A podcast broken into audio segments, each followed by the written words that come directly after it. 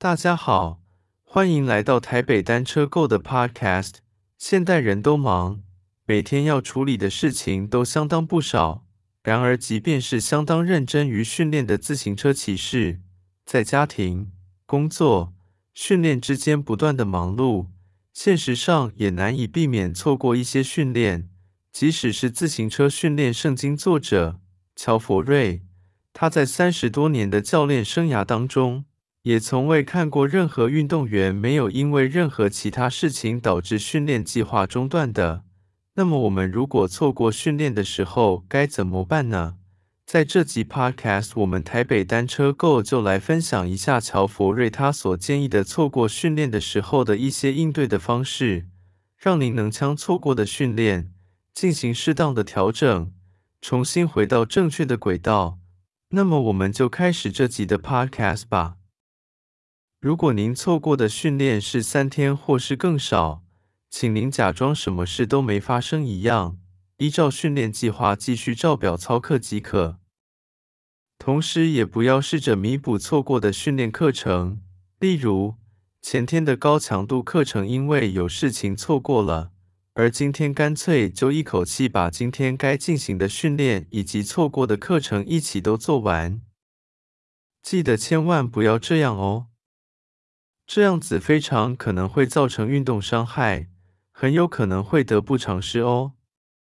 如果您错过四到七天的训练，而且错过的原因是生病，生病复原之后一般都会有些副作用，像是当您重新进行训练的时候。心跳很容易就变高，或是即使自我感觉很认真，但是功率就是出不来，踩不高。这时候就要考虑回到上一个阶段。怎么才叫做上一个阶段呢？举例来说，如果生病之前的课程正处于大量的 tempo 以及 Sweet Spa 课程的阶段，若是要回到上一个阶段。此时可考虑将一半的课程改回 Zone 二训练，也就是功率区间二的课程，重新进行耐力训练，把有氧基础打好。剩下的一半课程则是维持原状。有氧基础要练回什么样的程度才算是打好基础的话，可以参考我们台北单车购的 Podcast 第一集以及第三集，如何训练长途骑乘能力以及心率计无用论。大概就是参考这两集，其内容就会充分地告诉您如何将基础打好。基础打好之后，才重新将课程改回原本的 tempo 以及 sweet spot 训练。但是如果生病恢复之后的副作用比较严重，心跳以及功率受到相当大的影响，所谓的上一个阶段就会建议调整为全部的课程都改成功率区间二的课程。直到比较习惯了，才把课程改回原本的 tempo 以及 sweet spot。然而，如果您错过四到七天的训练的原因并非生病，而是生活中其他事务繁忙导致，那么您将会需要调整整个训练计划。首先就是把错过的训练当成休息周，也就是提早进行休息周的概念。不过，也许有些听众并不是很了解休息周的概念，这边简单提一下关于休息周的概念，可以参考我们的 Podcast 第十集《自行车骑士的休息周是什么？该休息多久呢？》如此一来，您就可了解什么是休息周了。那么，我们回过头来本集 Podcast，当您把错过的训练当成休息周之后，这样一来，应该就可以将错过的训练造成的时间损失弥补过来。举例来说，假设某位运动员的训练计划一般是每当进行三周的训练之后，他就会搭配一周的休息周，让身体休息以及恢复。但是如果他在训练的第二周结束之后，突然公司的事情变得很忙，导致他第三周的训练都错过了。那么他就可以将错过的这一周当成休息周，也就是说，他的计划变成了进行两周的训练，然后提早进行一个休息周。此休息周之后，此运动员恢复往常的训练即可。往常的训练，也就是说，每当进行三周的训练，就接着一个休息周。然而，由于时间上的确是错过了四到七天的训练，毕竟还是少练了一些课程，体能当然还是会有损失少许的。因此，体能并不会达到原本预期的最高峰，而是会比起原本的预期稍微低了一些。下个情景是，当您错过一周到两周的训练课程，该如何处理比较好呢？这时候的做法，其实您跟刚才我们提到的内容相当的类似，也是直接退回到上一个阶段。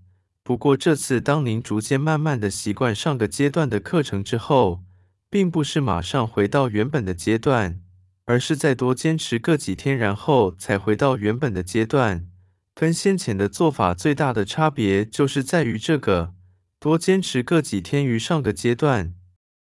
然而，由于错过的时间长达一周到两周，所以你有可能必须缩短您的后续的训练计划的长度。举例来说，后续的课程可能会有阈值训练，或是最大摄氧量的训练。也许后续的课程原本打算进行八周，那么有可能就得缩短为六周。毕竟时间过去之后就不会再复返。为了要最后顺利在比赛前刚好将训练做一个段落，后续的课程总是要有所取舍，所以才会缩短其长度。最后的情况是，当您错过了两周以上的训练课程，这时候的做法还是跟我们刚才提到的内容类似，请您退回上一个阶段，当比较习惯上一个阶段的课程之后。也是要再多坚持个几天于上个阶段，然后才回到原本的阶段。然而，由于错过了相当长的一段时间，长达两周以上，后续的课程可能不仅仅是缩短而已，很可能必须直接放弃一部分的课程。例如，后续课程可能有阈值训练，也有最大摄氧量训练。原本这两种训练是安排在打好基础之后的阶段进行，但是最大摄氧量训练有可能就必须直接放弃。当您错过的训练时间非常的长，导致必须忍痛多个训练阶段的时候，请最优先保留基础阶段的训练，也就是功率区间二的训练一定优先保留。没有打好基础的情况下，后面阶段的 tempo、sweet spot、阈值训练以及最大摄氧量训练都是无意义的。错过训练在所难免，但是在生活上尽可能的对行程预先多做安排，就可减少错过训练的机会发生。这个部分已经牵涉到时间管理相关的知识，不论是网络上或是书籍里面，都有大量的时间管理的知识。无法直接于这集 Podcast 分享，小弟在这部分花了相当大的心血进行时间管理，也算是小有心得。若是以后有机会再与大家分享。以上就是这集的相关内容，也可参考我们的 Line 的讨论群组，